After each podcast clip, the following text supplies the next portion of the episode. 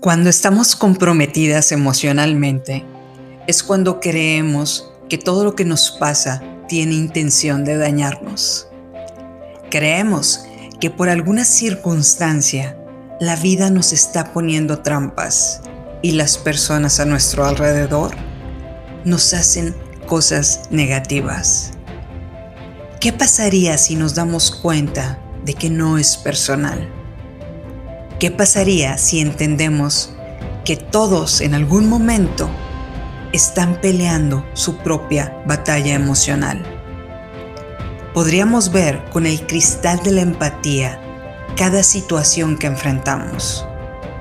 Podríamos entender que es probable que esa persona está pasando por un infierno y apenas puede lidiar con ella misma.